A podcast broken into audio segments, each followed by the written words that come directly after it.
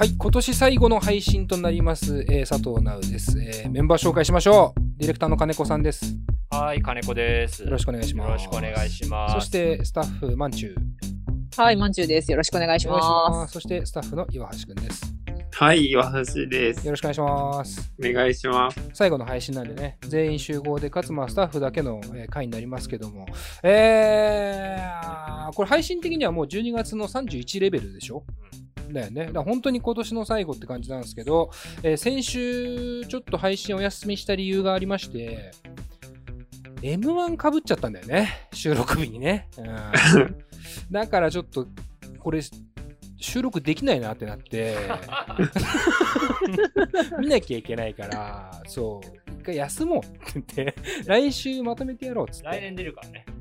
来年？うんそう、来年俺出る予定だから、煽るなぁ。嫌だなぁ。俺本当に今年の M1 見て出るのやめようって思ってたのに、もうすごい煽るから、舐めてましたよ、ずっとやっぱり。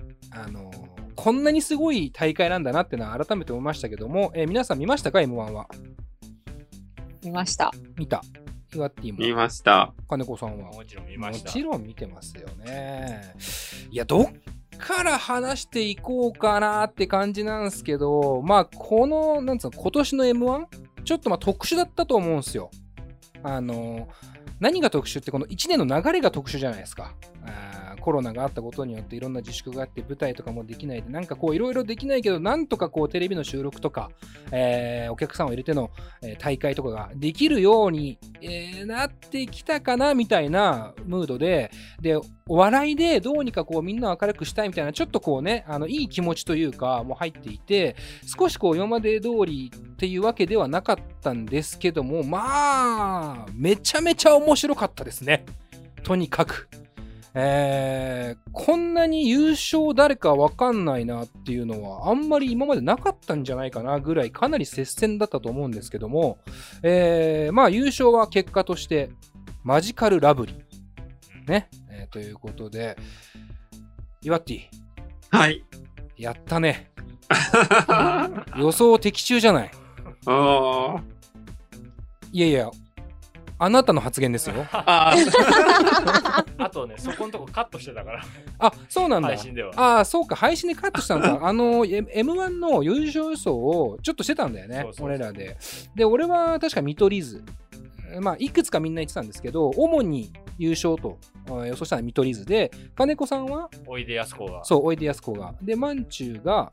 私はニューヨークにニューヨ行ってほしい。ーク。で、イワッティがマジカル。マジラブと。あ。ね、優勝して見見ましたか、イワッティ。ああ、見ました。どうでしたか？こう自分の大好きなマジカルラブリーの勇姿は。いやー、でも、すごい良かったですね。いやー、薄いですね。ちゃんと薄いのがいいね。すごいですよね。これだけ前振りがあって、良かったですね。一言で終われる。なんで押してたかとかもね、ね言わないしね。え、うんな。何がどう好きだったのかね。あー、なんか、うん。あれですね。何年か前に、うん。あの、さくらまなの誕生日イベントに行ったことがあって、うん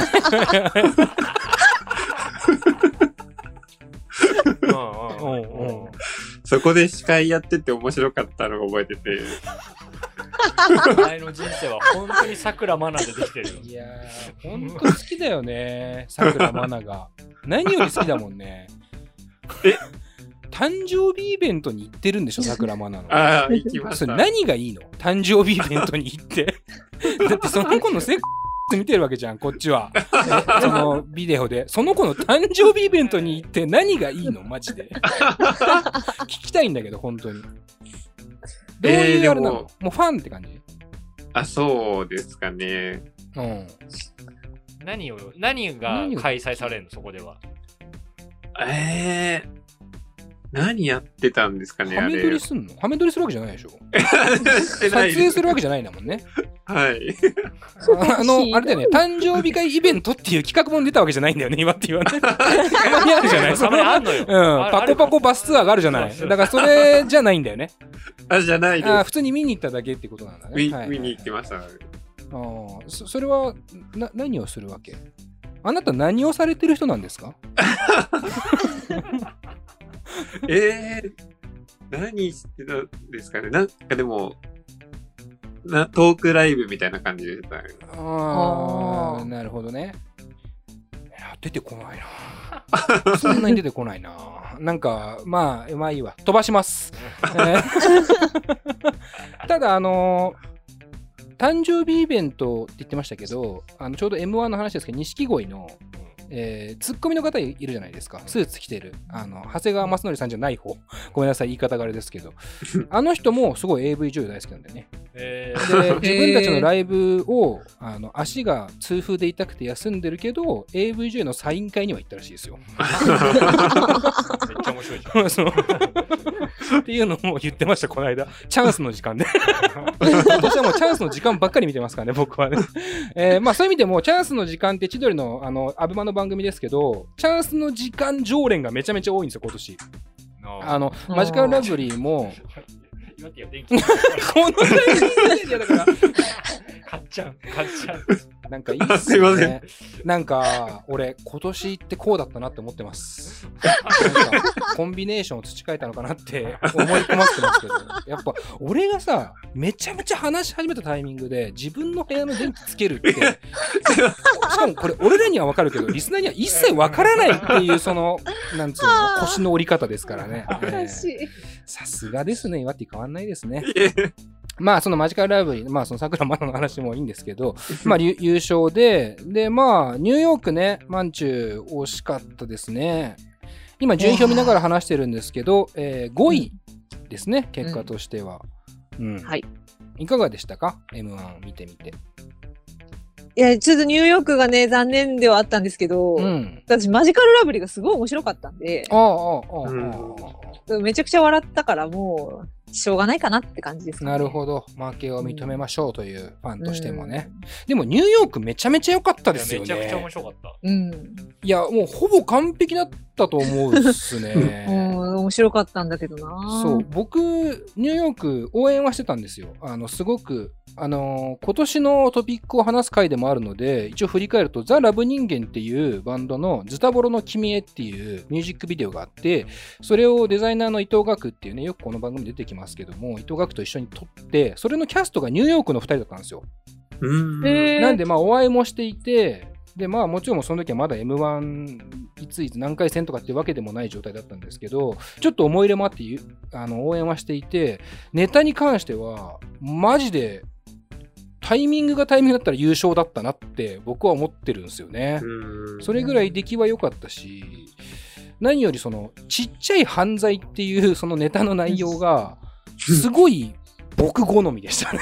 新しい。うん。ね、まさにこう、今のこう、なんつうの？風潮にさ、少しこう風穴を、風穴を開けるというか、ほんの少しだけ開けてる感じがいいなっていう感じがして、ニューヨークもね、いい漫才でした。えーそして、えー金子さんはおいでやすこがね、はい。これは、い言うたら一番のビッグヒットじゃないですか？そうね。だからよくさ、うん。実質優勝みたいなのあるじゃないですか。ええありますあります。あのうんね、キングオブコントでも、かまいたちが優勝したんだけど、うん。実際にはニャンコスターが、みたいな。そうね。最終的にはみたいなうんうん印象に残るみたいな。ありましたね。そういう感じにはなってよかったなと思って、ね、ありましたよね。まあ、古賀さんの位置づけがすげえむずいなと思いながら、うん小田さんのまずその、いじられ、うんえーは最高でしたね。めちゃくちゃ面白い。ええあの、M1 の後に、なんですか？いや思い出思い出しちゃった。うん、めっちゃ面白いなと思って。やっ いや、めちゃめちゃ面白いよね。って普通のことしか言っていや、ないのにそうなんだよ。全部パワープレイだから。そう。で、これはだから、M1 の打ち上げで、千鳥のお二人も言ってましたけど、もう、日本中のボケが、お前のツッコミを欲しがったぞっていう、あそういうこと言ってて、で その時に、やっぱ面白いなと思ったのは、いやーってこうさ、おいでやすこががね、あの、打ち上げって千鳥さんと一組の芸人だけでやってたんですよ。一組か二組の。まあ、ディスタンス取らなきゃいけないから。で、おいでやすこがの番が来て、バーって来るじゃないですか。そしたらまあ、大悟さんが、あお前らめちゃめちゃ滑ってたなっていうのね。で、それに対して小田が、誰がやみたいな。受けてたわみたいな。で、バーって話して、でもお前のツッコミみんな欲しがるで、みたいな。ほんで、俺、わし、お前らのネタ見てないけど、どんなことやったんって言ってた。見てないんかいやっぱそのね、なんつうの、もうとにかくボケたい。小田さんの前でボケたくなるっていうね、あれは、ただの大きい声ですからね。いやすげえな。ヤバめのサラリーマン風の男の大きい声だから大きい声。すごかったなと思いました、僕も。これだから、本当に優勝ね、まあ松本さんも、えー上沼さんも、おいでやすこが入れていて、もう一票違いですから、うん。だってうちのつあこれ妻がおいでやすさんの昔からファンなんですよ、ああ、はいはいはい。そうで東京に上京して初めてでお笑いライブ見に行ったのもおいでやすさんのライブでああ。レベル。うん。はいはいはいはい。で妻がやっぱ M1 見ながら見つかっちゃったって言ったからなんかお前の妻厄介だな。言い方あれだけど。見つかっちゃったな見つかっちゃったっていう人だ。っていう人だ、お前の妻は。初めて知ったけど。いいですね。なんかお笑い好きなんですね、かなりね。まあまあ言うてね、こうお笑い番組の AD というかね、えー、まあ裏方やってる方ですから、それは好きでしょうけど。見つかっちゃったはいいですね。で、まあ僕は見取り図、ね、えーやあの、上げさせていただきましたけども、まあこう、これがあれじゃないですか。まさに今論争になってますよね。要は、しゃべくりでやるのが漫才なんじゃないか。で、おいでやすこがに関しては、もうもちろんしゃべくりでもありますけども、基本歌ですよね。歌ネタだから、うんうんで、マジラブは喋らない、もはや。ボケがもう喋らないっていう、もう、っていうところで、見取り図は割と、えー正統派な漫才をしたって言われていて、まあ、これが優勝しないのはどうなのみたいな論争もありますけど、ありますけど、正直乾杯じゃないですかって僕は思ってます。あのーもちろん面白かったですよ。優勝の可能性ももちろんありましたけども、マジカルラブリーもしくはおいでやすこがの、なんていうかその勢いというか、すごい大きな波には、ちょっとそれを乗り越乗り越えるほどの、えー波乗りじゃなかったかなという、今年に関してはね、えーとは思いましたが、えーとても面白かった。で、とにかく僕がね、今回思ったのは、何？めちゃめちゃ喋るじゃんって思ってる？お前来年出るとするじゃん、うん。うん本当に、うんうん。としたら、うん。今日のこの回をすごく後悔する気がする。いや、するよ。あのね、そんなそんな後悔をこれ、あの、いくつかこの、まさに僕は今、息を解説しますよね。これね、理由がいくつかありまして、あの、僕、M1 出たいっていう話を先週ね、ちょっとしていて、で、実際に来年、あの、出たいなと思ってるんです。で、まだネタは書いてません。本当にバカですよ。出たいなって言ってるだけのバカなんですけど、今回、M1 をやってる時に、投票とか、あと敗者復活に関しては、視聴者投票をしたりとか、あと今回に関しても、あの決勝に関しても、視聴者たちが、なんていうの？順位予想そう、順位予想だったり、あの点数メモだったり、いろいろできるようになってたじゃないですか。これって、僕は開き直ったのは、M1 に関しては、一般の人が、要は評論っていうか、評価とかしていい大会なんじゃないかなと。で普段のお笑いのところを、あの人の、えー立ち振る舞いはこうで、この人のボケはこうでって言ったらちょっと野暮なんですけど、M1 ぐらいはあしていいって言われたような気がしたんです。このシステムをやってくれてるということはね。うんなんか、ネズミみたいなの撮りましたね、今ね。誰かのマイクの前をネ多ズミが通分、る。多分、イワッティのマイク、イワッティがマイクに何か触れちゃってるんだろうなっていう音がしたけど。あ、本当ですか？えー、またですか？僕のこと嫌いですか？え？えファファ、ファ、ファファって。で、いや、進めるよ 意見言うと評論してるけど、だからそれは、まあ、いいことなんじゃないか。まあ、僕は来年後悔するかもしれませんけども、まあ、いいんじゃないかというところも一個あるわけ。で、もう一個言うと、インディアンスが敗者復活戦から上がったじゃないですか。で、今回の M1 で特徴的だったのは、敗者復活戦の人が一発目だったんですよ。これは、えみくじで、えーいわゆるくじで決まった順番なんですけど、僕はここがまずすごいいいなと思いました。いや、でも、本来それが一番いいよね。そうなんです。絶対、僕はこれをシステム化した方がいいと思いましたね。あの、敗者復活戦が、えー視聴者投票とか、っていうことはまあいいなと思うんです。なぜなら、まず敗者だから。決勝に行けてない人たちが敗者復活戦で決勝に行けるっていうラッキーカードというか、ワイルドカードを引けるわけじゃないですか。で、その時点で、1個、なんつうの、優遇されてるじゃん。負けたのに行けるっていう。なのに、M1 っていう大会は敗者復活戦のタイミングがバラバラだから、一発目に出た人の方が敗者復活よりも優勝しづらいっていうシステムになってたんですよ。俺、これはあんま良くないと思ってて、せっかく決勝に行ったのに敗者復活の方がなんか上みたいな結果的に印象になっちゃう。だったら、敗者復活戦でバーって結果が出て急いで来るのが一番手で、まあ、言い方悪いけど、前座じゃないけど、あのーみたいな位置づけでもいいかなと。とにかく一発目をやって、そこでガンって盛り上げて、めちゃめちゃ受けたら決勝戦の決勝ラウンドいける。ぐらいのハンデで良くないって思ったんですよ、そもそも。だから今回は、初めて、なんていうの、M1 が一番手とかに関わらず審査された感覚があったんですよね。で、インディアンスはインディアンスでめっちゃ印象残したじゃないですか。一番手であの勢いで来てめちゃめちゃ寒がってるのにものすごいボケの数かまして、全部ちゃんと笑い取って、なんならあの大会を彩ってくれたよね。一番手のあのガンっていうスピード感で。だから俺、これはもう固定で良くないかなっていうのが一番思った点ですね。うん、これになれば M11 個変わるんじゃないかなっていう気もしましたけど、で、結果的に、こう、アキナみたいに、アキナみたいにって言い方は悪いですけど、その、ね、いい箇所で出たところで、うまくいかないなっていう人はうまくいかないわけなんだよってことも分かったし、うんインディアンスよりアキナの方が今、順位ちなみに下なんですよね。点数的に言っても。だからそこは俺は、うん、もうこれでいいかなっていう気もしましたけどね。どう思います？このシステム結構俺友達にも話してるんですけど。それが良くない？まあ、まあ俺らが言ったところに何も変わらないんだけど。そうね。うん。なんだけど。なんかシステムで言うと、うん。俺、あ、そうなんだって俺初めてあの知ったのが、うん。お笑いの詳しい人に聞いたら、なんかね、M1 のあれ観覧見れる人って、うん。めちゃくちゃお笑い好きの人しか見れないんだって。ああ、そう。へえ。うんどうでいう選び方？いや、なんかね、要は M1 ファンクラブじゃないけど、ああ、なるほど。なんかそう会員はいはいはい。制の正体なんだって、あれって。うーん。だから、要は、アキナのネタって、準、準決勝うんで優勝レベルの受けをしたらしいんですよ。へえ。うん。でも、要はそれを多分ですけどっていう言い方をされたけど、うん。あそこファイナルのところにいたお客さんは全員あのネタ見てます。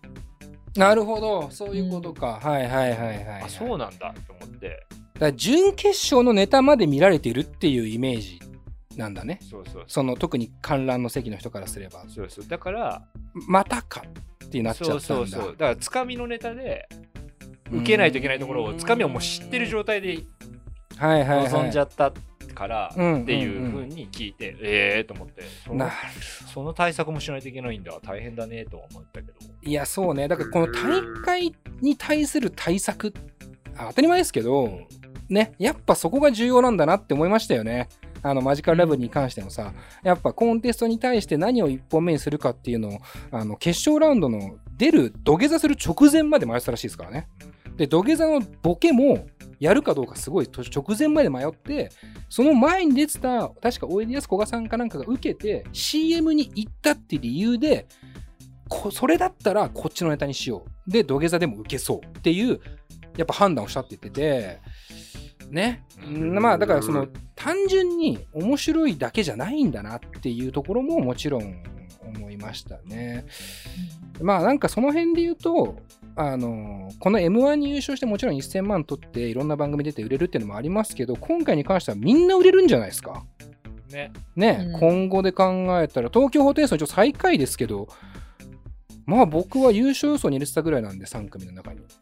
最下位っていうイメージでもないもんね。全然ないよね。うんうん。これ、打ち上げで千鳥さんも言ってましたけど、千鳥は、なんか2回連続7位 とかなんですよ。しかも1回目敗者復活で行って、千鳥が急に来たぞっつって、で、7位。で、2回目やったついに千鳥が 7位って言ってて、ただ、ホテイソンかな？に言ってたんだけど、お前らと違うのは、わしらは滑って7位やからって言ってたから。うんだから、要は、みんな受けた結果、っていうね。そうね。順位っていうのうん。が今年はまあとにかく分かりやすいんじゃないかなと思います。ホテイソン、まあ俺やばいめっちゃ喋れますけど なんかうちもクソもない話ですけど東京ホテイソンに関しては1個目のネタを回文にしようか迷ったって言ってましたね。回文のネタがあるんですけど、要は何？あの上から読んでも下から読んでも同じやつ。でも上から読んだら普通だけど下から読んだら変じゃんっていうやつのあのホテイソンのね。ね備中神楽のツッコミで行くっていうやつがあったんですけどそれだったら多分順位変わってたと思いますね正直ね。あの難しかったとか言われてるあの評論の感じを見ると採点の感じを見ると回文は分かりやすいからそれで言ってたら2本目のやつが1本目のやつ来てとかいろいろ考えちゃいますけどね。難しいよね。いやほんとね。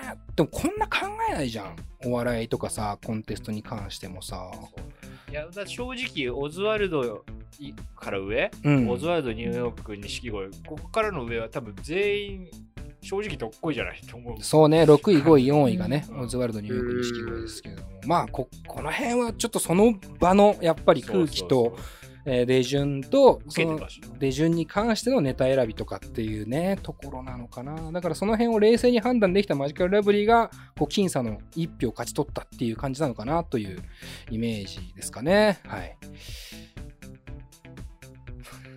以上。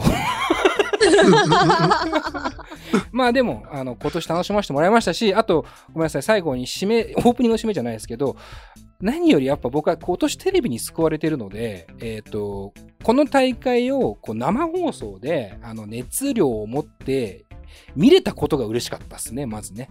あのうん今やってるんだっていう感じが、なんかこんなにも嬉しいかという感じもして、あの、来年、見とけよ。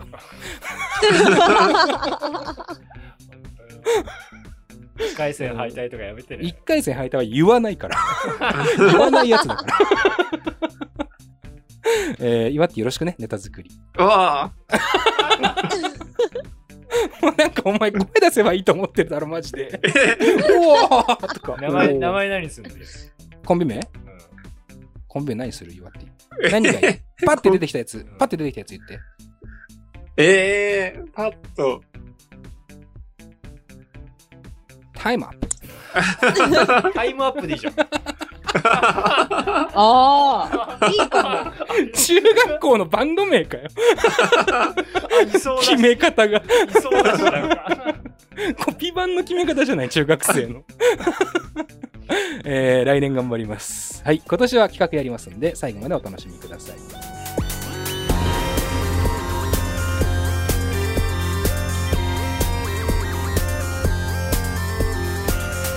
ポッドキャストミュージックプログラム「レディオ DTM」この番組はスタッフ大募集中の「レディオ DTM」の制作でお送りします。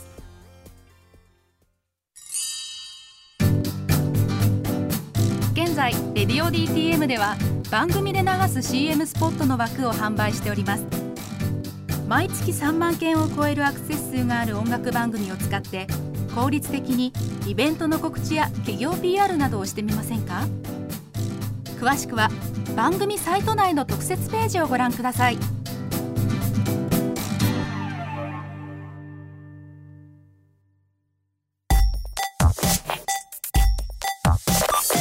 音楽と喋ろう。レディオ DTM さあ、というわけで今回は、えー今年最後の配信ということで、えー年末企画になりますね。えー年忘れ2020年振り返りスペシャルえ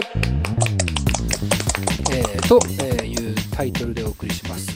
どんなことをやるかと言いますと、まずは2020年のトピックで振り返るというのをやりたいのですが、コロナのせいでトピックなんぞございませんという書いてあるんです、これね、結構ありますよ、僕。実は。コロナのせいで結構あります。逆にね。あのううん。うちのラジオでのトピックだよ、これ。ちょっと待って、うちの、それを言ってんだよ。えーそうね。そうなっちゃうと、確かにないかもね。世間のトピックを扱わないっていうのでね、有名ですから、僕らは。扱ったところでうまくいかないっていうのもありますけども。えーそれと、いつも通り、えースタッフが選んだベストフリートークを音声で振り返る。あこれはだから、えーいつもやってますね。あの今年分の配信から、えー皆さんがいいと思った回を一部抜粋してお届けして、ちょっとこうコメントをしてみるっていうやつですね。えー、それでは早速、まずは2020年のオープニングトーク振り返りから参りましょう。オープニングトークを振り返るの、好きなんですよね、僕でも実は。自分のことが大好きなんで。えー、まあ、要は本編、ゲストが来てくれたりとかね、えーするところの前に、僕は必ずオープニングトークをやっていますけども、その中で印象的だったものは何かありますか？という振り返りになりますね。えー、ある人、ないの？みんな。あないじゃん。ないなら飛ばします。いやいやいやいやいや。あるよ。オープニングトーク振り返り、まあ、金子さんがじゃあ行く？ちょっとこう、肩慣らしに。俺、俺はやっぱ金子子さんが一番聞いてますから、当たり前ですけど、編集を担当されてますんで。そうですよ。何がいいかな。あ、これがいいな。何何？あの、今ちょっと書き出してあるんですけど、箇条書きで、オープニングのネタが尽きるってやつ。オープニングのネタが尽きるっていうオープニングトークですね。これは確かに、えー先ほどね、ちょっと打ち合わせ中にも僕ね、いろいろ話をしてました。トピッカーっていうアプリ。話題をね。があるんですよ。結構最近の回なんですけど、その、まあトークテーマをポンってランダムに出してくれて、それでちょっとやってみようよと。そんなにトークテーマがないならと。これね、どこが面白かったですか？いや、その、要は、準備をしてうん。るものと、はい。突発的に起こるものっていうのが、やっぱあるじゃないですか。ありますね。えで僕はやっぱりこう、突発的に起こるっていうことの方が、えうん。に勝てないと思ってるんですよ。まあ、金子さん確かによく言ってますね。アクシデントとかね、ハプニングに勝てるものはないみたいな、ね。そうそうそうんんだからそういう意味で、いかにその突発性で起こるものをまとめ上げるかみたいなのが、うん。うん。まあ、割とこう、まあ腕にかかっているという見せ所なわけなんですけど、えええ結構ね、うまくできてたんじゃないかなといや、う 皆さん覚えてますか？イワッティとマンチューは。覚えてます。あ覚えて、いマンあマンチュー、イワッティもいた？え、いなかったかもしれないいや、いたい。いたでしょ。あれ？何このくだりマジで痛い痛い。何グダグダなのマジいきなり。あのー、これでも確かに良かったんですよ。ネタがないっつってトピッカーでバーって出てきて、なんだっけ、最初最初が危うく騙された騙されそうになった話ってのはねえなってなったんだよ。ないですねっていう。で、またやって、うんそれもないな。でもう一個やって、それもないな。つって、で、そんでできたのが、ちょっと怖い話。最近あったちょっと怖い話それはありすぎる。それはありすぎるわってなって、ちょっと怖いぐらいならめちゃめちゃあるわ。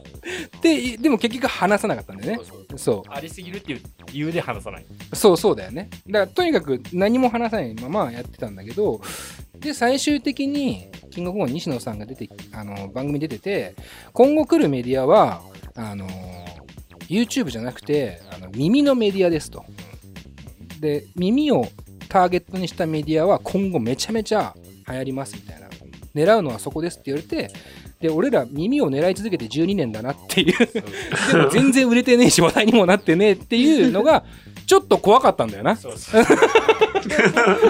いうオチがついたんだよね、あれはね。だからすごい本当にね、あの、いい組み立てだったんだよね。そうそうそうん確かにあれはうまくいきましたよね。僕もこんだけ覚えてるってことは、多少手応えがあったんだと思います。これはうまくいったぞっていう手応えがあったんだと思いますね。よかったよね。二人どうすか？えー、イワッティ、マンチュ、オープニング他に。まだない。そうっすね。そうですね。あの、テネットをああみんな見に行ったっていうのはすごい、なんか結束力あってよかったなって。そうね。確かに良かったネね。うん、うん。あのクリストファー・ノーラン監督の新作がね、うん。今年公開されてだ今年は映画の公開もなかなかなかったので、えーまあみんなねやったぞっていうねついにこの超大作がっていう感じで普段スタッフの前で僕が映画の話よくするっすけど全員が見に行った映画って多分一本もなかったんですけど、うん、そう。ね。ついに全員が行った映画ができてその話を23週間はしてましたよねハマってましたねまあな何が印象的でしたか？テネットの話でその結束力が一番ですかやっぱなんか、あんま共通の話題ってないじゃないですか、私たち。そうだね。うん。そこに、こう、テネット、みんなわかんなかったねっていう話で共通の話題がわってなったのがよかった。結局わかんねえとかねえとか、はっきりしねえ、もやもやした話が多いんだよな、俺らのラジオは多分ね。確かにね、あの、難解だった、わかんなかったっていう感想で、大丈夫、みんな分かってねえからっていう話をして、ちょっと安心したみたいなのありましたよね。うん。ただ僕は忘れちゃいけないのはやっぱ逆光じゃないですかね。逆光ブームですよ、やっぱり。あそこ使ってるんですよね。金子さんのドラえもんの話のくだり。ドラえもん？ドラえもん、あー使ってるああ、使ってるんですよね。あああいうとこなんですけどね、僕のオープニングトークの好きなところはね。金子さんがノーランはずっと、ずっとドラえもんだと思ってるっていう話をしてて、お前ずっと思ってんの？それって俺が言って、え、なんでなんで？ずっと思ってるよ。お前まさか逆行してねえよなって言ったんですけど、そこなんですけどね。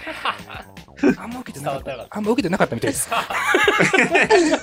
で今思い出しました、今。映像ディレクターのたかしくんと、えー高円寺の道端で逆光ごっこしてたぐらいですかね、僕ら。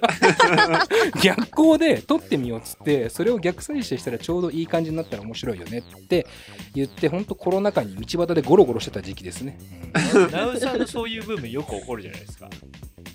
ああ、えっと、そのなんか、それ映画でも何でもいいけど、うん、その映画を総括する答えが、うん。ととんちんかんな一部をすごい切り取って、ああ、はいそのはいはいはいはい。うん、ありますね。みたいな、うんうんそのギャグ。うん。うん。で、まあ、要は、普通に言ってもしょうがないからね。そうそうそう。で、それ、全然受けないよなってうん。うん。思ってる。いや、そう。それは俺が一番思ってる。受けないなぁ滑らんなーの真逆ですよね。受けんなーずーっとそれやってますから、受けないなー受けないなこれも受けないか。たかしにしか受けてないやつ。そう、高しと学ぐらいです。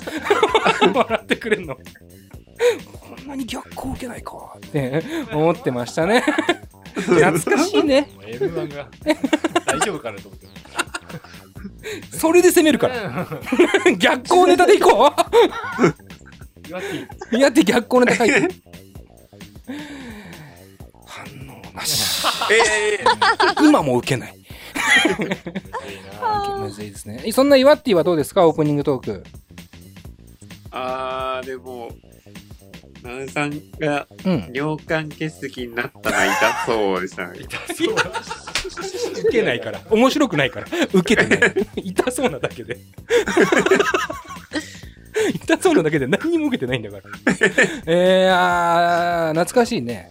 ドスモノスの収録が、ドスモノスがゲストに来てくれた回の収録の朝に、俺金子さんに電話して、やべえっつって、腹が痛えとか腰が痛えっつって、飛んだってか、リスケジュールしたんだよね。。そうで、ちょっと昼までに石が出るか分かんないっていう話をして、んで、じゃあ夕方ぐらいにしよう。昼ぐらいには出るって言われてますって言って、夕方やって、無事終わったんだよね、収録はね。面白くて終わったんだけど、その後病院行ったらまだ出てなかったのね。これも受けない。笑ってはいる。顔顔はね。顔は笑っラジオではしてないから。ニコニコはしてる。ニヤニヤはしてるんだけど。それぐらいなんです僕のトッティとーク M1 見たいもん。どういう風な表情で見てんだろうね。うんどこで笑ってんだろうね。そこ爆笑なんですかみたいな。まあ俺は来年出るからだけど。えーっと、尿管結石の話ありましたね。僕はね、今こう、ちょっとね、羅列されてる主なオープニングトークの中で言うと、えーっとね、豚化しちゃうぞですね。これは僕良かったですね。さっき聞き返したんですけど、良かったですね。何の回でしたっけね？なんかどこの回か後でちょっと。妹始めたばっかぐらいの時、そうっすね。で、まんちゅうが、なんか運動してねみたいな。運動してねえし、なんかお菓子ばっか食っちゃうんですよね、みたいな話をしてきて、俺が、あの、うん豚化しちゃうぞって言ったの。豚になっちまうぞと、要は。えーで、いやー、そうなんですよね、つって、でもあんまこうやって悪く言うと、あの、差別警察がうるせえからって 言ってましたね。全部ひどいですよね。全方位に喧嘩売ってますからね、マジで。当時はだから、オールリモートで、リモートにあんま慣れてないっていうのと、なんていうの、こう、トークのテンション感とかさ、こう、どこまで言っていいのかみたいな言葉の選び方が、マジで分かんなくなった時ですね、この時は。で、結果的に、マンチのことを豚って言って差別警察がうるせえっていう。ひどい、ひ、ひどいですよね、ひどいオ言葉選びがープニング。トークでしたけども。あ、よかったですよ、でもね。まあなんか、キレがありましたね、まだね。まあまあまああ。立場上あんま言えないですけど、みたいな。まあ、あと、一応、オープニング1個だけ言っとくと、 Logic Pro の超大型アップデートについてっていうオープニングトークも。誰が聞きたいんだよ。 Logic Pro ってあの、音楽制作ソフトなんですよ、Mac 専用の。それのアップデートについてっていう、もう超誰もマジで聞きたくねえオープニングトーク。ありましたね。羅列したととこに入れると面白いんだよね。面白いね。今、羅列以上読んどこうか。えーテネット熱っていうのがあって、鈴研玉結び出演と小林麻也。これはね、小林麻也の室内に石が入ってるって話ね。で、オープニングのネタが尽きるトピック、さっき言ったね。で NBA ブームあります。僕今も見てます。チャンスの時間ブーム。あね、さっきお話しましたね。尿管結石。あ、金子結婚 それが差し置いちゃったわ。超大きなトピックありましたね、金子さん結婚。まあまあまあ、まあ、方々で祝われてますから、僕らのところはそんなのやりません。えー、イワッティの部屋が呪われてる疑惑。あ、これだから、イワッティの押し入れの中に謎の穴があるんですね。あれまだ解決してない。え、イワッティの押し入れの中の穴。穴ですか？まだ開けてないの。なんか、あ板で止められてる穴があるって。開けてないです、まだ。いや、これまだ呪われてる疑惑。ありましたよね。これ多分、夏ぐらいなんじゃない？怖い話うんぬんとかぐらい。うん。うんうんで、豚化しちゃうぞがあって、最後に Logic Pro の超大型アップデートについて。ガジェット通信じゃん。そんなの。面白いですね。なんかいろいろ話したんですね。なんだかんだっていう感じっすね。はい来年さらに磨きをかけて、はいえーえー頑張って M1 優勝したいと思います。はい。えーそれでは、えーそんなオープニングトークがいろいろあった今年のレディオ DTM、えー本編の方で、えー皆さんがチョイスしてくれた振り返りをですね、えーここから聞いていきたいなと思いますので、よろしくお願いします。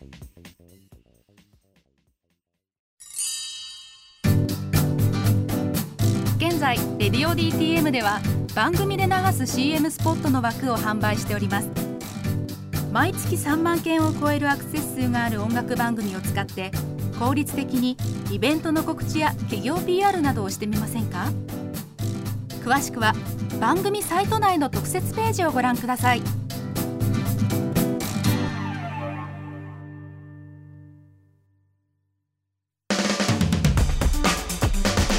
音楽と喋ろう。レディオ。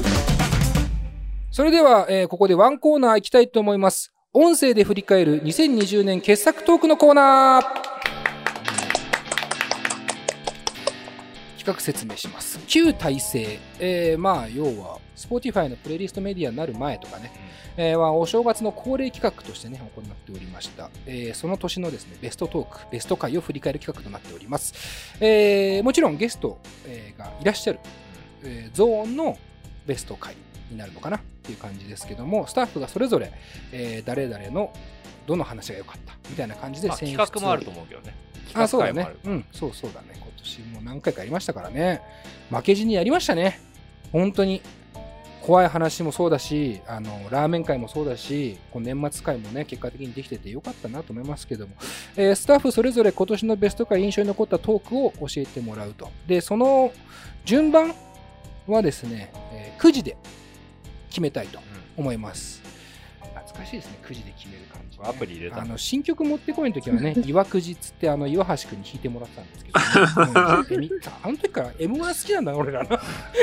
エミくじをもじって、あのやっぱ年末にやるから、この回って、どうしても M1 後になるから、どうしても M1 が引っ張られて、エミくじを岩くじって言ってね、やってましたけど、今回はリモートなので、金子さんがなんかアプリを、はい。えーくじアプリがあるので、ここに4人の名前が、ルーレットですね。えー入っております、ルーレット。じゃあ、スタートします。はーい。スタート。ぐるぐる回ってまあす。誰からいきますかね。誰が楽しみだ 誰から出ますかね。誰も予想してなあい。、まんじゅう。まんちゅうです。はいマジか。じゃあ早速ですけど、まんちゅうがはい選んでくれた回、発表お願いします。はいえーお願いします。はい。えー、第51回の怖い話2020後編です。あ、後編パート1パートの1。部分です。はい。はいどんな感じのだから普通に、あの、怖い話のうん作り方、組み立て方とかそういったお話を聞けたのがすごい面白くって、ええなんかおしゃべりの勉強になるなって思ったんですよね。うん。ミスリードするとか、はいはいはい。うん。問いかけで想像させるとか、うん。もう怖い話だけじゃなくて、お話、おしゃべり全般に通用するお話を聞けたなって思って、すごい勉強になった回です。なるほど、なるほど。まあ、あの、説明をしますけど、ゲストにね、国沢一生さんというね、あ、はい。えー元光ゴケというコンビをやっていた、えー元芸人さんかな。今は怪談師なのかな。えー要はこう怖い話のスペシャリストを呼んでいたので、まあ、かつ、この芸人さんというキャリアもありますから、えー怖い、怖いだけではないところの、ところまで話の和芸ね。和芸の話に行ったという結構面白い回でしたね。それでは早速、え聞いてみましょうか。えー第51回、真夏の夜の怖い話2020後編、えーゲストは国沢一生さん、えー Spotify のプレイリストとかファイルで言うとパート1の部分を聞いてもらいます。どうぞ。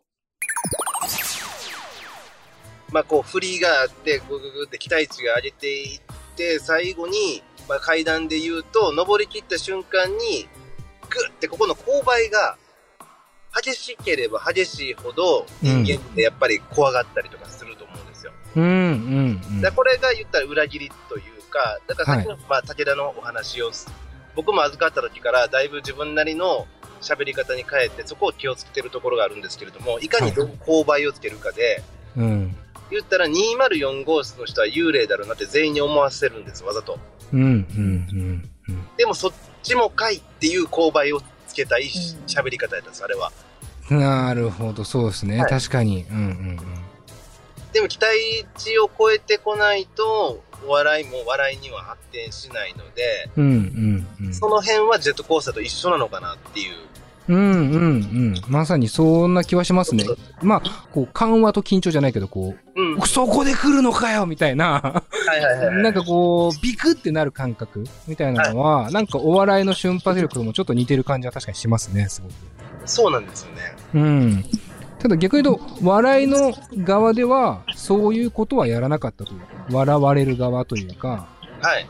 うん、僕もそれはやっぱりね、あのーなんていうの、プライドはあったから、うん、うん、うん。なんとか笑わしちゃろうと思って、いろはいいろ試しましたけれども、うん。誰も笑わないもんですね。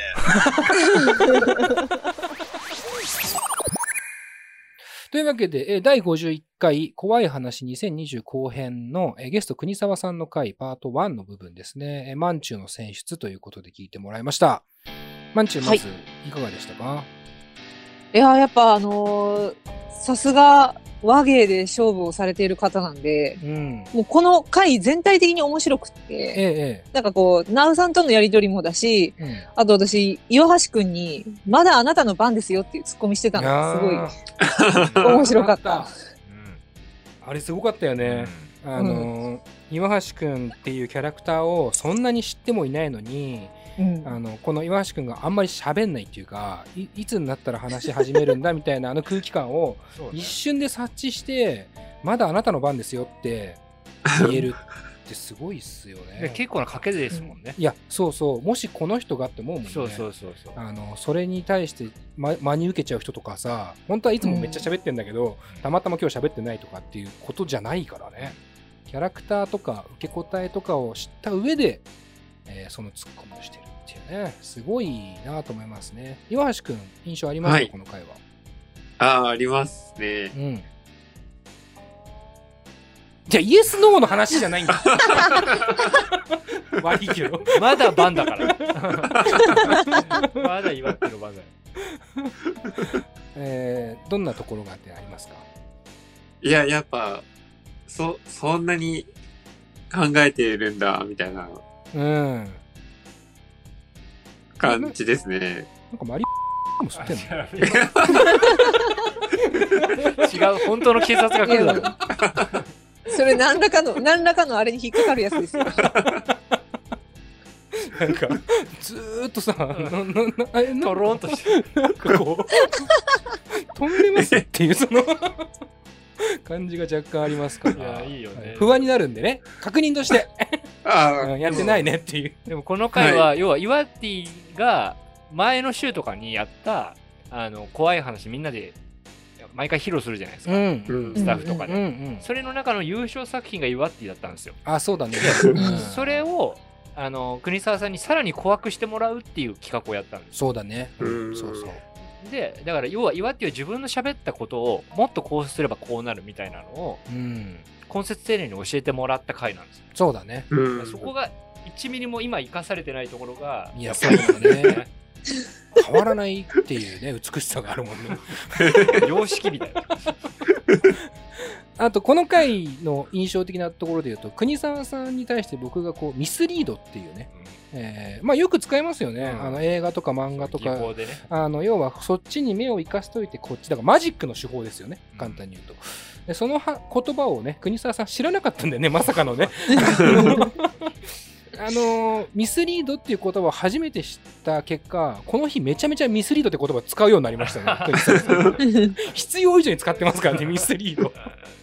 そこもねやっぱだからすごいい。すごいのはやっぱミスリードとかってそういうことを分かりやすく表現する一単語じゃないですか。だから僕らみたいなパーソナリティとかもそうですけど結構そういうことでまとめようとするんですけどそういうの知らないでこういう話の和和芸までちゃんとやってるっていうのはなんかこう頭いい悪いじゃねえなっていう感じがしましたよね。うん構成のちゃんとあの考えられるかっていうのはなんかお笑い芸人とかももちろんそうですけどあのどこまで話を詰められるかっていうところなのかなっていう。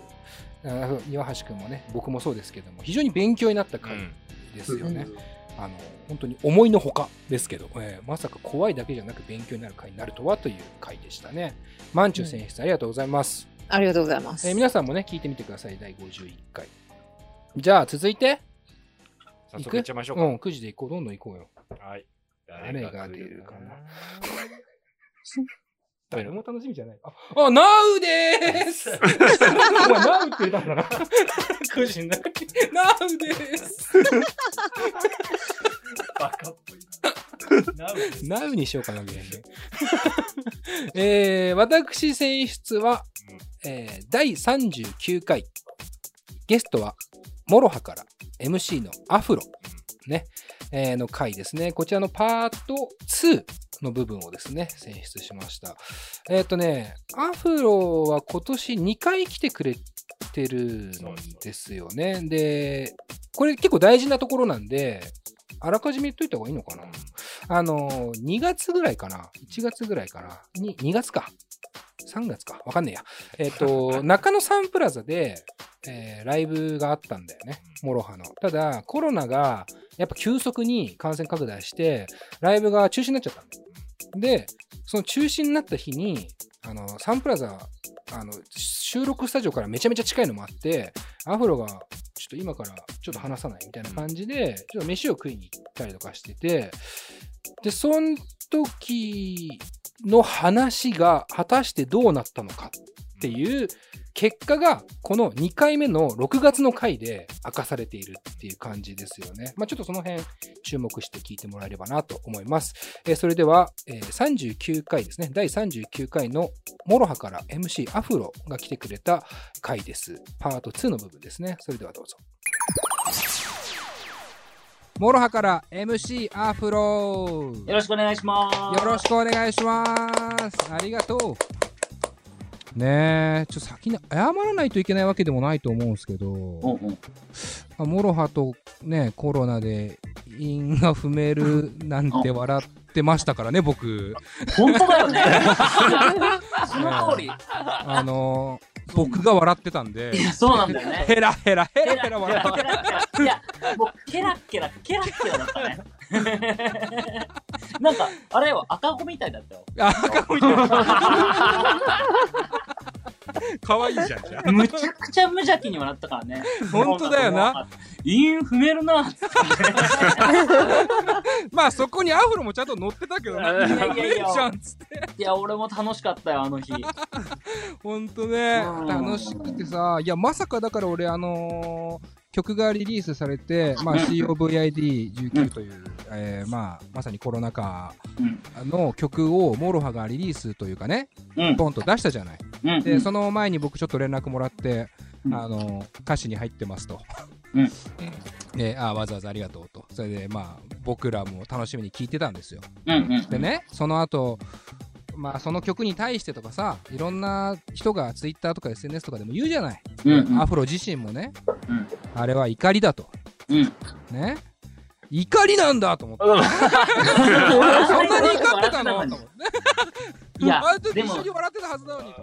いや、本当にさ、あやっぱ、あの、革命じゃないけどさ、うん。やっぱ帰り道一人になった後に、うん。やっぱライブあの日できなかったこととか、で、さらにそこから時間経ってさ、うんあんな、こんなことになると思ってなかったあの時の自分とか、なんかやっぱそういうのが相まって、やっぱ、うん。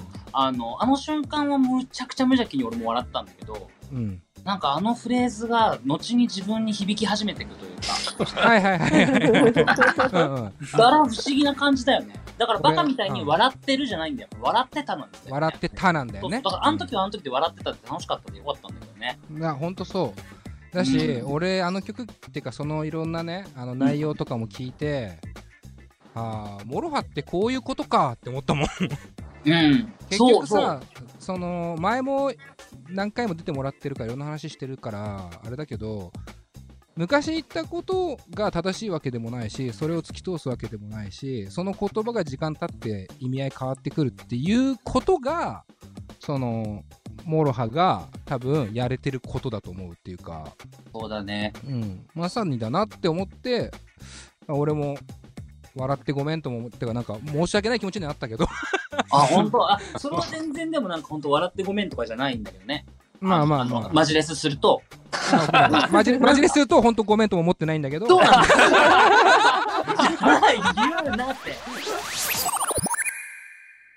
えーというわけで、第39回目、えーモロハからアフロ君が来てくれたパート2の部分ですね、えーを聞いてもらいましたけども、結構ね、これがアフロがゲストとして登場してすぐの部分なんですけども、えー僕、すっごいこの回が印象に残ってるのは、要は2月の終わりに話してましたけど、ライブが中止になっちゃったのかな？で、その時に、えー飯を食って、その時の話が要は、モロハの歌詞になったんだよね。僕が言った発言とかその時の状況が。で、その話をしているのを笑い話で話してるじゃない。笑い話で話してるんだけど、なんか、コロナのやっぱこの現状があって、笑い話にしすぎても良くないよな、みたいな、こう、返しとかも来るわけ。で、僕もあんまり変に笑っちゃうとな、みたいな、この探り合い感。で、かつリモートでもあるから、なんかね、当時の、要は2月頃の記憶と6月頃の記憶を呼び起こすのにちょうどいいなと思ってるんですよね、僕この回って。いや2月はまだ飯全然食えてた。でそっからもう外にも出なくなった。出れなくなった。ライブも全部中止になった。で、ただ、リモート収録を開始してゲストが来てくれるようになった。みたいなところから少しずつこう、なんていうの？あなんかこうテンションが明るくなったり、でもちょっと行き過ぎないようにしなきゃみたいになったり、結構このね、波が、すごい今年を表してるなと思っていて僕は。で、今僕こうやって普通に収録でペラペラ喋っているのも、ね、その時からはまたちょっとスタイル変わってるしとかね、あの、今年っぽい回だなっていうのが僕の印象でしたね。ちょっとコメント、じゃあ金子さんもらおうかな。あまあ僕もこれは非常に、まあ、これはっていうかね僕はその前の回ですね要は。うん。2月に。一回目の回。そうそうそう、これの回数的には27回になるんですけど、うん。やっぱあの時はもうコロナがバーって広がってきて、うん。みんなその未知な感じにみんなでおぼ怯えてて、はい。うん、でしかもライブもやろうと思ったらできるみたいな状況の中で、各自こう判断を迫られてるみたいな、俺らもラジオのやつどうするみたうん。いなそうね。そういう状況の中でなんかこう集まっていや今やれることやろうぜみたいなうん。テンションになって勢いで撮った回だったんだけど、そうですね。そうそうそう。あのー撮るつもりなかったんだよね、確かね。そのたただの飯だから。27回の時の アフロの回っていうのは本当に飯食いに行っただけでなんか勢いで本当と撮ろうぜってなった。でも今となっては本当になんか記録映像とか記録音声じゃないけどとしても重要な気がするなって思ってます僕は。どうっすか？なんかお二人感想ありますか？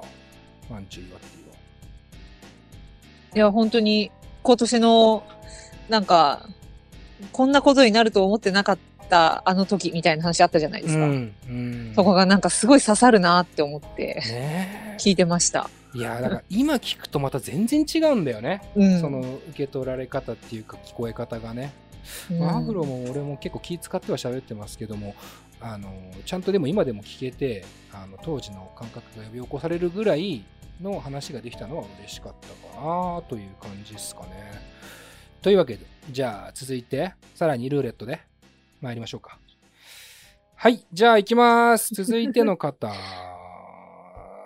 スタートストップすぐストップしちゃはい。まんちゅうです。あららら。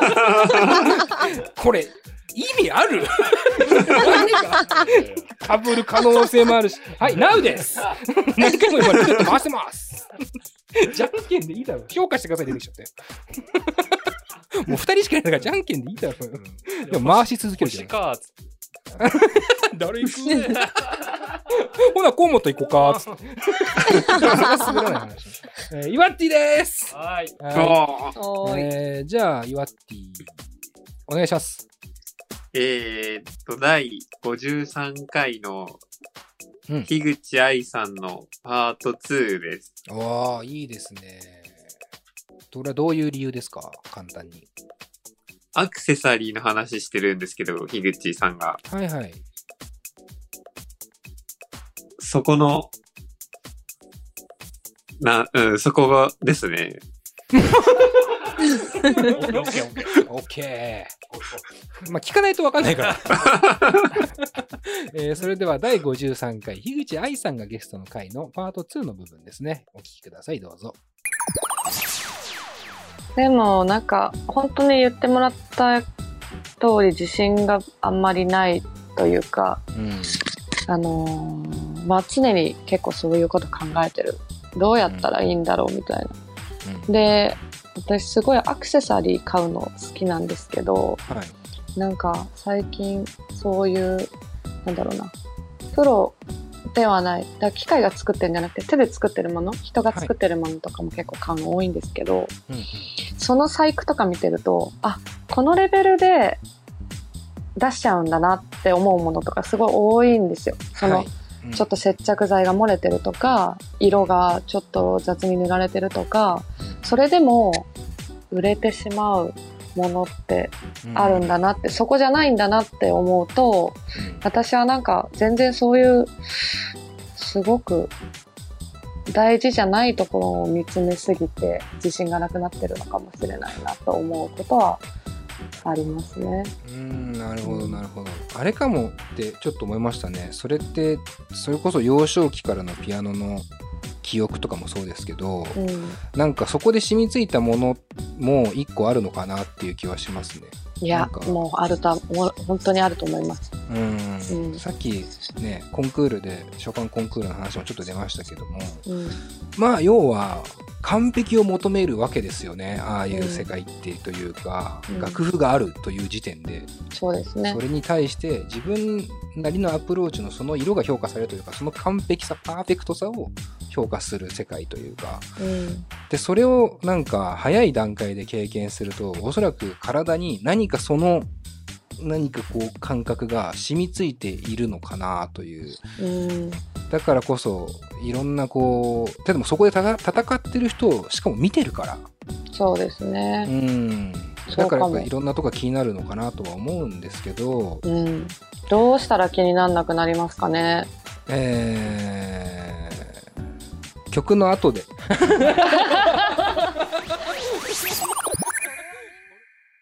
はい。というわけで、えー第53回の樋口愛さんですね、ゲストが。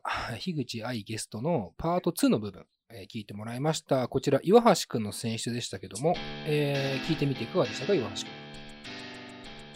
いやー、いい話ですね。どのあたりがいいいいんですか？うーん。まあなんか、これ、これ、もしかしたらパート3に入っちゃってるかもしれないんですけど、ええええ全然いいよ。あの、なんか、樋口さんは、自分が完璧主義なのが嫌になるみたいなのを話してて、はい。でもそれはもう治んないから、うん。長所として見ていけばいいんじゃないかみたいなはいはい。のがいい話だなって思いましたね。ああ、それは僕の言葉ですか？長所として見ていけばいいんじゃないか。あ、そうです、そうです。ナウさんの。ああ、そうか。なんか、あれですよね。いや、すげえ嬉しいですし、今の回聞いててね、さっきアフロの回あったじゃないですか、僕が選出した。あの時にさ、あの、なんていうの、僕が笑って、ね、コロナとモロハで韻が踏めるねって笑っててなんかごめんねって言った時にアフロが、あ、それマジレスすると、あの、そんなこと思わなくていいんだ言われて、俺が、あ、マジレスすると思ってないんだけどっていうくだりあったじゃないですか。あそこ僕すごいくだり、いい、好きなくだりなんですけど、あの、この回は僕と樋口さんがお互いに終始マジレスしてる回です。最初から最後までマジレスしてる回。で結果的に、でもそういうとこが、あの、芯食ってくれたのは嬉しいですね。岩橋くんのね。うん。違うの？マジで、お前ちょっと待って、マジで全部ピー入れていいけど、お前本当にマリマ吸ってないよな？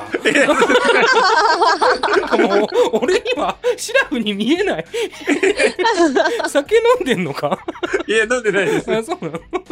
なんか間がさ、どっちの？こんなに、え、それとも慣れちゃったのかな？もうその間に。なんか、面白いしな言ってること何にもないですよね。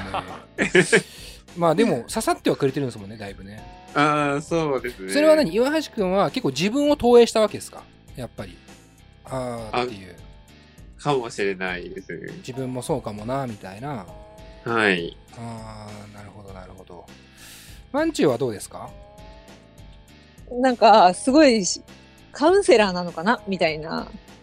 感じに聞こえて、その、僕ナウさんのその、その、うんナウさんの話、話が、えなんか、その、ふざけてる時と、えうん。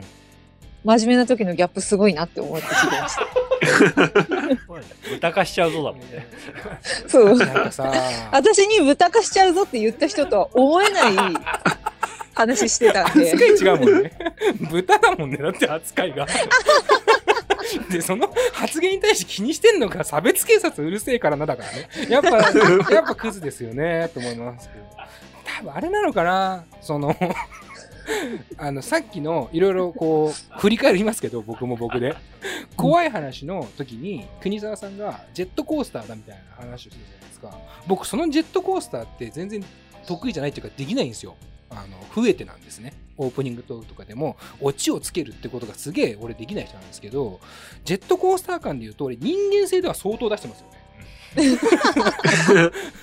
片や差差別警察うるせえって言ってる中で、樋口愛さんの質問にめちゃめちゃマジレスしていくっていう、そのカウンセラー的な、まあね、ちょっとサイコパス感がありますけどね。まあでも、あれだね、話の内容的にも、まんちゅうは初めて聞いたんだよね。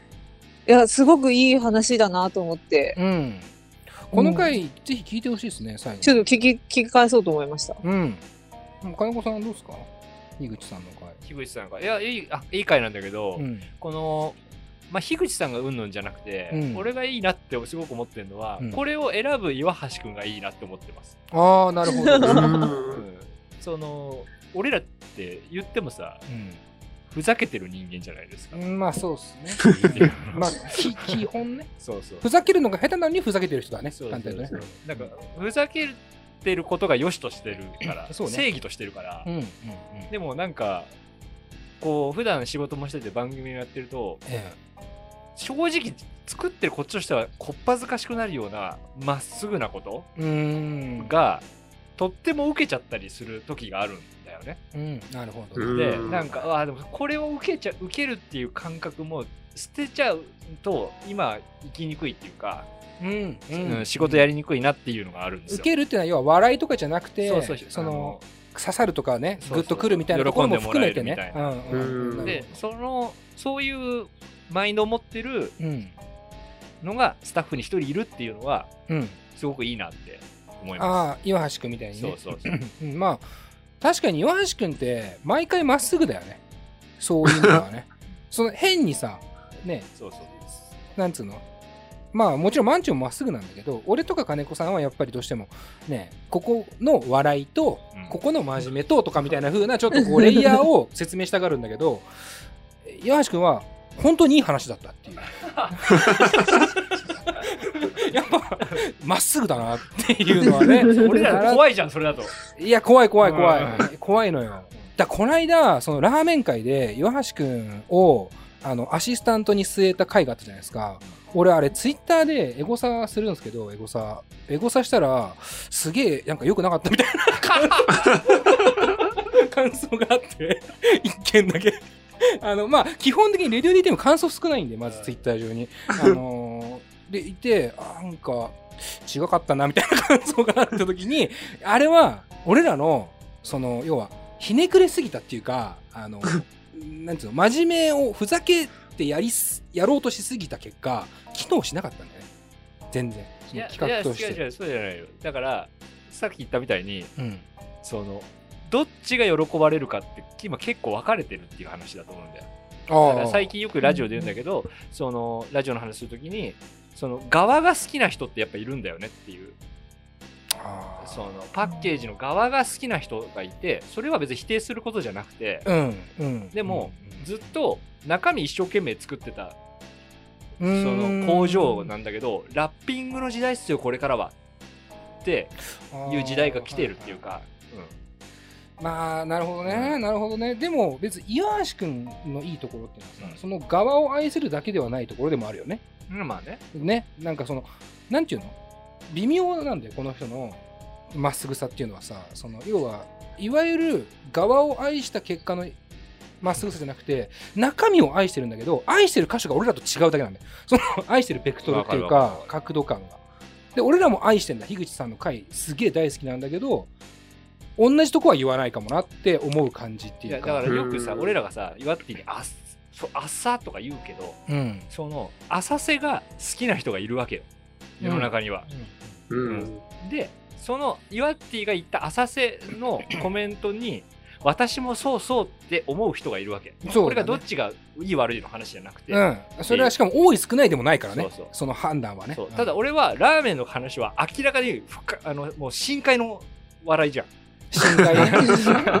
深海の笑いね、うんそうそう。でそこでまあ浅瀬の浅瀬が好きな人にはそれは当然受けないよねとは思うけど。うん、まあ受けないね。受けないし深いとこにも受けないからね。で 面白いのは鈴研の話なんだ。だからあそこで言うとそうそう。面白いのは鈴研の話なんだよ。まっすぐでいくとね、うん。で岩橋君は多分鈴研さんの話面白かったって多分思ってるはずなんだよね。うん。あの自分がどうだったかじゃなくて。自分の置かれた立ち位置がどうだったかじゃなくて鈴研さんの話は面白いって思ってるうん。立場なんだよね。でもそれを俺らはやっぱねいやでもこれは悪い本当悪いことじゃなくてやっぱり違う人間だなと思いますもん。すごく。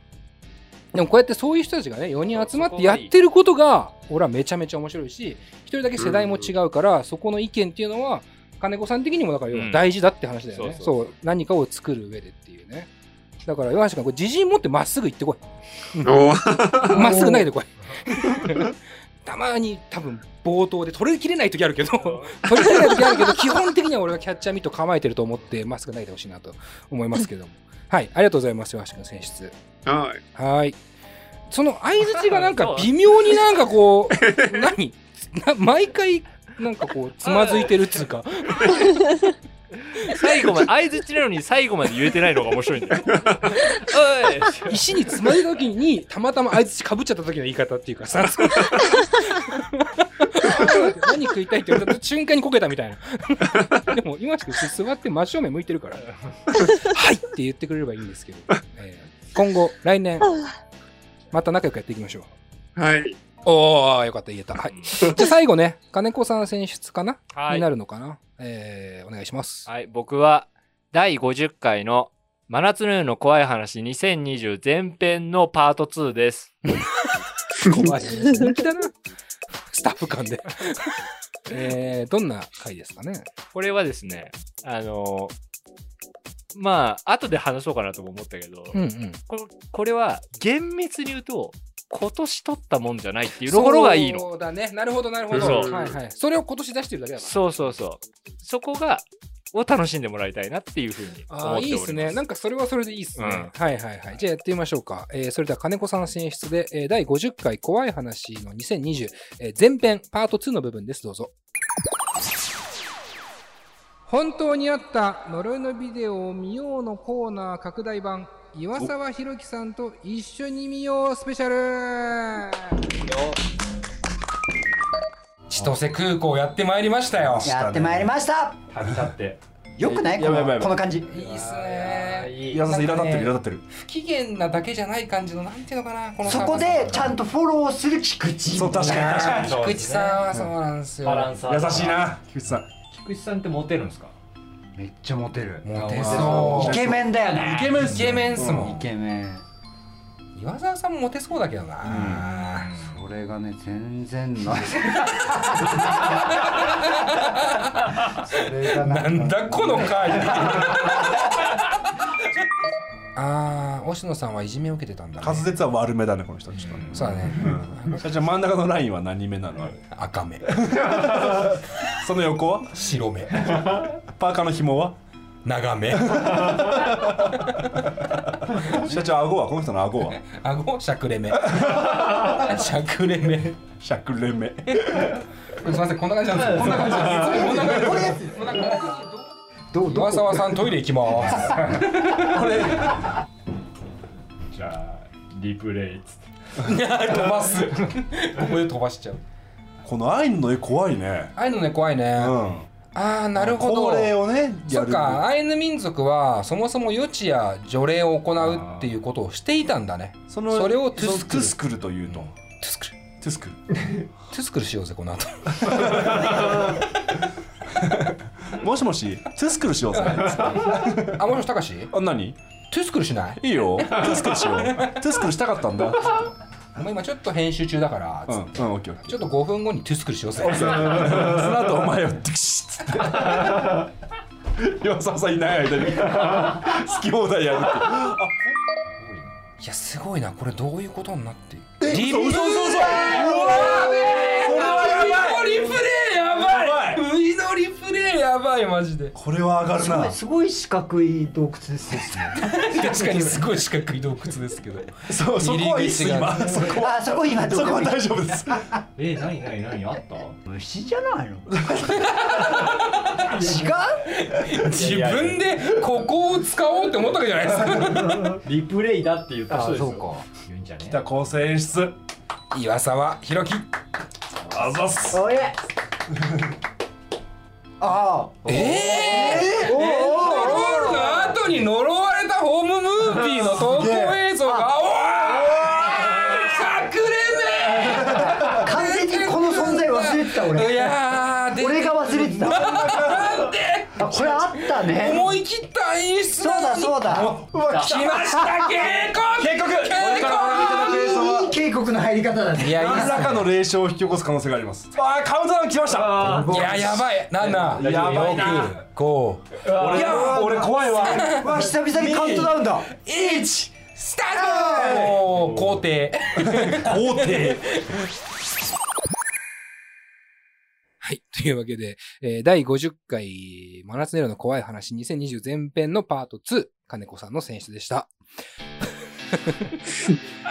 なんかなまあいいや。ちょっと理由をじゃあ、金子さん改めてね。まあ、改めて説明するとこれは、えー、と去年の怖い話の回の時に、ええーゲストで来てくれた、うんえー、と岩沢さんという、あのー監督と飲みに行った後にええ人を合して、うん。えー一緒に岩沢さんと一緒に、えー、と本当にあったノエのビデオを見る見るっていうのをそう、自身が監督したね、はい俺のビデオを、はい。それを録音ししていたものをうん。今年出したと初出しですね。はいええそれを聞いてみんなで受けるみたいなそうだね。な回だったんですけどで、それを聞いて受けるっていうね、今。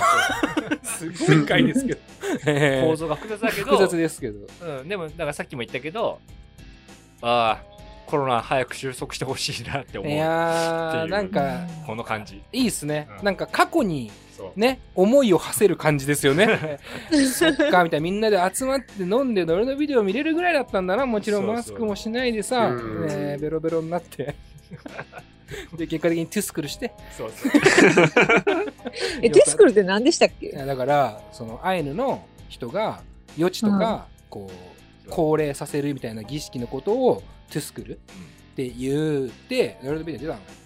出てそれを岩沢さんがトイレ行ってる間に俺とそのエゾリックなたかしくん。でずっとトゥスクル使用ふざけ合いが だまさにこうあれですよ金子さんがあの僕が逆光みたいな話をいくらしても人に受けないって言ってたところのもう最たる例ですよ。トゥスクルブームトゥスクル滑り でもあれが楽しくて仕方ないっていうあの空気感っていうかね、えーもしもしトゥスクルしようぜ。ご今編集してるからつって5分後にトゥスクルね、えー関係ないですかね怖い話がマジで。選出してる場所も。これはでみんないたんだっけ？あれ？マンチュいたと思います。いまもした、いた。のか。あじゃあ全員いたんだ。岩橋君もいたんだ。これ聞いてる時はね。いました。あそうか。そう受けの時はね。受けで聞いてるっていう時はいた。あ収録の時はいなかったのか。イワッティだけいます。イワッティだけいるんだ。にせえっとマンチュ入ってないってこと？入ってない入ってない。2019の夏はまだマンチュいなかったんだね。そうですね。なるほどね。すげえな。なんか本当に思いを馳せましたね。まさかこのタイミングでと思うけど。まあこれを蔵出しね、して、えー出したんですけど岩沢さんも今後またね長くお付き合いしたい方ですけども本当にベロベロでしたよね。あのこの音声をあの出していいよって言ってくれた岩沢さんにまず感謝したいなと思いますよ。菊池ねモテる。とか言って何なの？ただの居酒屋じゃんマジで。ナトトゥスクルして。で最後ドゥクシっつって。なんかもうひどいよね。家だよね。まあ家取ってるからそうなっちゃうんですけどね。というわけでねまあいろんな方がねいろんな選出をしてくれてあのいろんなバランスがあってすごい良かったなと思います。ちょっとこの後お知らせ挟んで、えーちょっと2020年、えー総括みたいな感じでね話したいかなと思います。よろしくお願いします。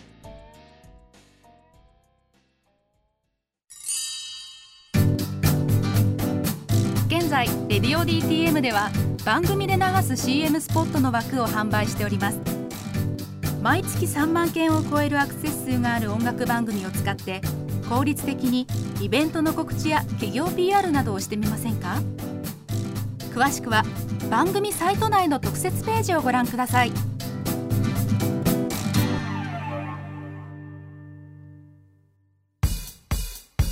Hello hello レイリストメディアレイリストメディア音楽と喋ろうレディオ DTM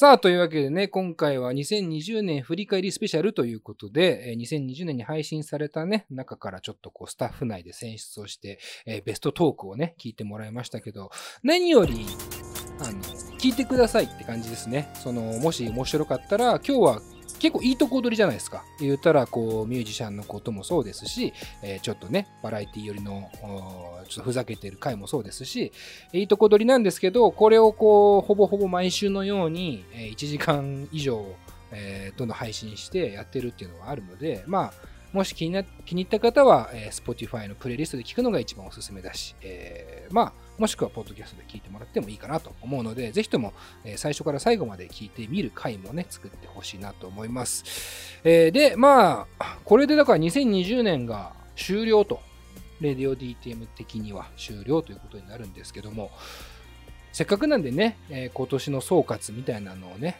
えー皆さんに聞いていこうかなと思うんですけども、まずはじゃあ、まんちゅう、どうでしたか、2020年は。なんかほぼほぼリモートだったんで、あちょっと、なんか寂しいっていうか、あ、はいはい。みんなに会いたいみたいな気持ちは、ああ、ちょっとありますね。嬉しいっすね。それは僕らの話ですかね。僕らも含めてね。いや、もう僕らの話です。パンチはでも確かにね、後半ちょっと寂しそうだったね。うん。うん。なんかここ寂しいっちに行きたい気持ちと、こうなかなか行けない、えーね、この状況をね、寂しさを感じたりもしました、僕。そうですね。うんやっぱ、こう、なんていうか、体温を感じる距離みたいなのが、ゲストさんともなかったし、うん。そういうのがやっぱ欲しかったなと思います。うん、なるほど。まあ、いいことはどうですか？ちなみに。良かったことは、リモートになったおかげで、うん出席率が上がったことですかね。そうかもね。今年はイワッティよりマンチューの方が出席率高か高かったんじゃないかな。もしかすると。出席率が非常に良かったんで、ね はい。すごい良かったです。なんでかは分かんないですけどね。リモートで行けるなら来いよって話ですけど、スケジュールの問題ではなさそうだなと思いますけど、デブ症なだけなんじゃないかという気もしますけども。そうかも。まあでもよかったわ、出席率上がって確かにね。はいまあ来年は、えー多分会って収録できるようになってると、えー信じておりますので、えーまあはい引き続きよろしくお願いします。はい。はい。えーじゃあ、イワッティはどうでしたか ?2020 年は。2020年は、なんか、すごい年でしたね。うーん。うん。いやいや、以上のまあですよ、それはだから。すごい年だったよね。はい。うん。ん？マジで以上なの？いや、ああ。急いでるそうか。俺が急ぎすぎだ。でもそうなの。俺が急ぎすぎだ。そうだ。ごめんごめんうん、個人的にもなんか、引っ越したりとかいろいろ変わった年でしたね。うんうんうん。いや、引っえ、まだ待った方がいいよね。まだ待った方がいいよね。まだまだあなたの番ですね。うんひ引っ越したり、うんうん。あの、働くようになったりとか、確かに。なんか、変わって変化の年でしたね。うん。よかったですよね、それはね。ああ、よかったですね。ああ、よかったよね。あの、さらっと俺、えって思うんだけど、今年働き出したってやばくない？俺、今さらっと流したけど、それおかしいよ。今って今何歳ですか？あ26で。26ですよね。今年働き出したはおかしくない？絶対。出たいから。ただ僕らはヨアッティのことをもう2年3年ぐらいかなねみあったりまあ見てますよねはい。これ本当なんですよ今年働き出したっていうのは働いてなかったんですよねあのもともとはブログをやっていたそれでお金を立ててましたけど途中でねうん。所持金が900円になってね。でどうしようってなったのが多分去年とかなのかな？2019年とかで。で2020年ねいろんな仕事始めて結果的に今ね洋服屋さんで働いていてでブランドで働いていて、で家もさもともとはここのスタジオに住んでましたから、ね、それを出て一人暮らしをして確かにものすごく自立した年ですよね。ああ、そうですね。だよねだから俺岩橋君って今年すごくしっかりしていくんだろうなって思ってたのよ。でも DTM 上ではそうじゃなかった。なんか変わらなかったしなんならより分かりにくくなってる気がするけど 俺は扱い的には。ただまあ自分の中では徐々にこうなんていうの？自信がついてきたというか生活に張りが出てきたんじゃないですか？ああ、そうかもしれないですね。うん。それはねまあなんかもう全部俺喋ってるな えー まあでもコロナの中でそうやって、えー前進してこれたことはねすごく良かったなと思うので来年も頑張ってくださいねはい。はいよろしくお願いしますお願いします。はいというわけで、えー金子さんもせっかくなのではい。まあ今岩橋君が家を出たって話もありましたけどねそれは金子さん一緒に住んでた身ですからまあまあまあ僕のせいですね。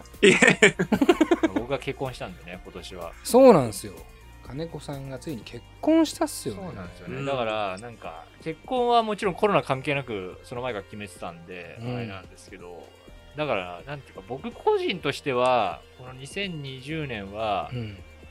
個人としてだけど、悪い年じゃないんですよ、全然。なるほど。うんまあうん。そうか、うん。確かに。むしろ、今後も振り返った時に、いい年として、うん振り返る多分年になるなとは思っていて、はい。でまあコロナでまあ大変なんですけど、まあ、仕事的にもうん。別に数減ってないし、うんうん、と思ってたんですけど今こうずっと考えてて、ええレディオ DTM に関するといいじゃん。その中でうん。唯一うまくいかないとか難しいなっていう一年を感じたのはレディオ DTM でしたよね。なるほどね。うん。はいはいはい。どういう部分で特に？いやまあだからスタジオで収録ができないだとか、それによってやれることが狭まる。とか、うん。あと気にしないといけないことがやたら増えてるから今。そうですね。そのリモートにしても、うん。いろんなことだよね。そうそうそう、音声の問題だったりそれぞれの環境が違ったりとか、うん。いろいろ気にしないといけないんですよ。そうですね。だからなんかこう、まあ、割と引きし引き締まるよね。そのレディオ DTM の時は。うん。うんなるほど、うん。多分ズバ抜けて一番うまくいってないと思うから。ああはいはいはいはいあの君の私生活とか他の仕事も含めてね。うん。うんうんうん。確かにね。だからまあ来年はそれが好転すればいいなとは思ってます。はい、なるほどなるほど。まあ金子さんほんとね今年結婚でかいっすからね。当たり前ですけど結婚してますからね。だ俺らもそんなにほら金子さんのまあなんていうの？言うてプライベートな話ですからあんまこうガシガシ結婚について聞かないですけど実はものすごい人生の転機ですよね。本当にね2020年っていうのはね。いやー羨ましいですもん。レディオ DTM 以外うまくいってるなんて羨ましくてしょうがないですよ、本当にね。ただ、まあ、レディオ DTM もうまくいかないという、まあ、うまくいかないというか、やっぱいろいろ難しい、難しいよね。えーという感じ。まあ、僕も、まあ、ありましたよね。っていうか、まあ、金子さんとはよく話もしてましたけど、どういう形でやってみようとかさ、こういつ、どういう取り決めをしたらいいか。だから、金子さんが今、他の仕事に関しては、割とこう、うまくいき始めたわけじゃないですか、言うたら。それって、すごく僕らの立場上難しいから変になってるんですよね、レディオ DTM って。要はこれがしっかり会社がついてる仕事だとするならば、多分対策をした上で、収録もリモートではなく、直接やるんじゃないかなと、僕は思ってるんですよ。ただ、僕らって有志団体で、まあ、平たく言えば趣味だし、なんつうの、創作物を勝手に垂れ流してるだけなんで、ここにその責任とか、いろんなリスクっていうものを持ち込めるのか、特にこうゲストの皆さんとかは、ライブとかも決まってて、それも中止になっちゃうとかしたら困るからとか、いろいろ考えた結果、リモートで少なくとも今年はやろうっていう話をしたりとかして、えーいろいろ進めてきてたけど、ね、なんかそこの、なんつうの、立場の難しさっていうかさ、立ち振る舞いの難しさっていうのがどうしても、レディオ DT もやる上では、僕も感じてましたね、それは。でそこにプラスして収録の難しさもあったし、ただ、続けてみるもんですねとは思いました、僕はやってみて。あの、リモート収録も。何回かこう、どうしよっかみたいな話あったんですけど、続けてみた結果、やっぱり最初と、最初に始めた頃と今、リモート収録初めてやった頃と今の感じって全然違うじゃないですか。だからこう続けると、まあ何かしら慣れてくるなとも思うし、適応してくるんだなっていう、だからそれがさっきでタフさというか、レディオ DT も意外とタフだなっていう感じは僕はありましたね。2020年としては。で、まあ、えー総括というか、まあ全体の僕の2020年で言うと、やっぱり、こう、コロナじゃないですか。全世界的にはコロナの年じゃないですか。絶対に。で、まあ、すげえ一言で言うと、まあ、うんまあ、語弊あんのかわかんないけど、生きててよかったなと思います。僕は。とにかく。あの、皆さんも含め、僕も、あの、金子さんももちろんね、まあ、スタッフもそうだし、全世界の皆さんも、いろんな形で、いろんな人が亡くなったと思うんです、僕。で、これは別に今年特別人がたくさん亡くなったわけではないんですけども、なんかこう、いろんな方がいろんな理由で、いろんな国で亡くなったニュースとかが目につくような年だったなと思っていて、例えば志村けんさんがコロナで亡くなったじゃないですか。僕、あれがやっぱりすごく最初ショックだったけど、その後に、まあ理由はわからないですけども、えーきテラスハウスの木村花さんとか、竹内優子さん、三浦春馬さんとか、いろんな方が亡くなっていて、で、やっぱり僕もこうやってふざけてますけど、金子さんも。うんどっかでこう糸がプツッと切れちゃう人もいたんだろうなと。それはいろんな理由だと思うんです。うんそれは病気の人もいるじゃないですか。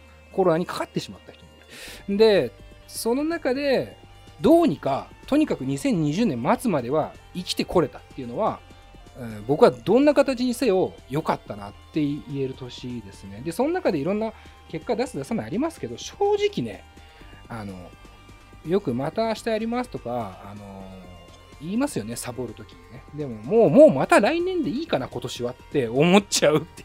なんか、また来年やるわ。で、別にいいから、とにかく生き抜こうぜ、みたいなところが強かったかなと思いますね。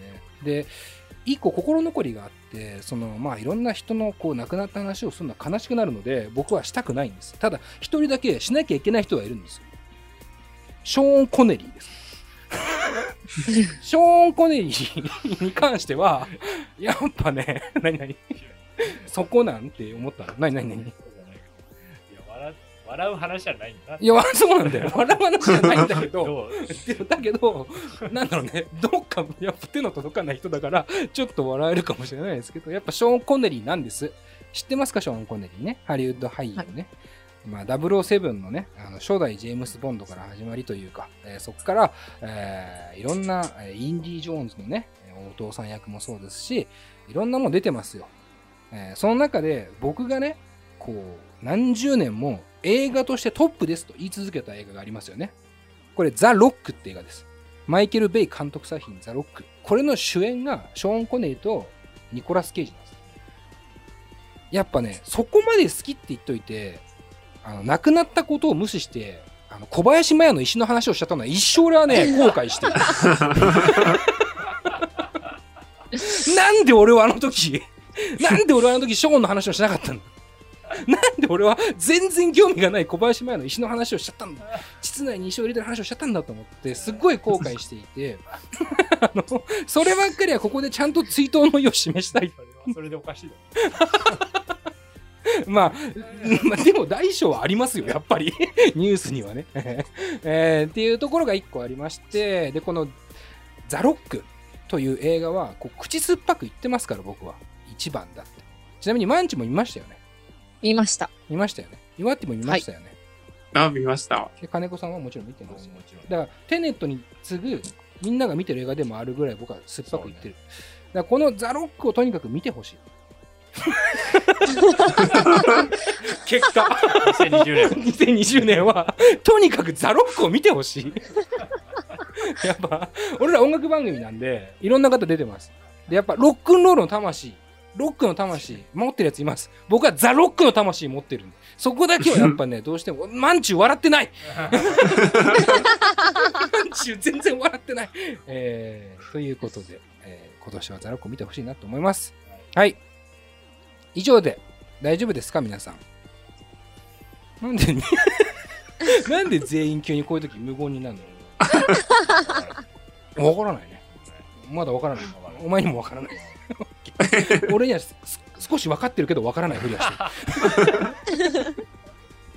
えーというわけでまた2021年も、えー、レディオ DTM いろいろやっていきたいなと思っております。で来週はまた同じメンバーで、えー企画をね、えーやりたいなと思っておりますのでまあお正月の、えー暇な時にね聞いてもらえればなと思っております、えー皆さん大丈夫ですか？2020年言い残したことはないですか？はい。俺がおかしいのかな？俺 俺の間ですか？そこは普通。ハライチのコン ハライチのコントなハライチのコントなの？これ俺の間だよな 俺のターンみたいな、うん、よろしくね2021年もね、よろしくおはい、願いします。金子さんもね、はい来年もよろしくお願いします。えーというわけで2020年のレディオ DTM は以上になります。皆さんありがとうございました。えーまた次回もお聴きください。良いお年を。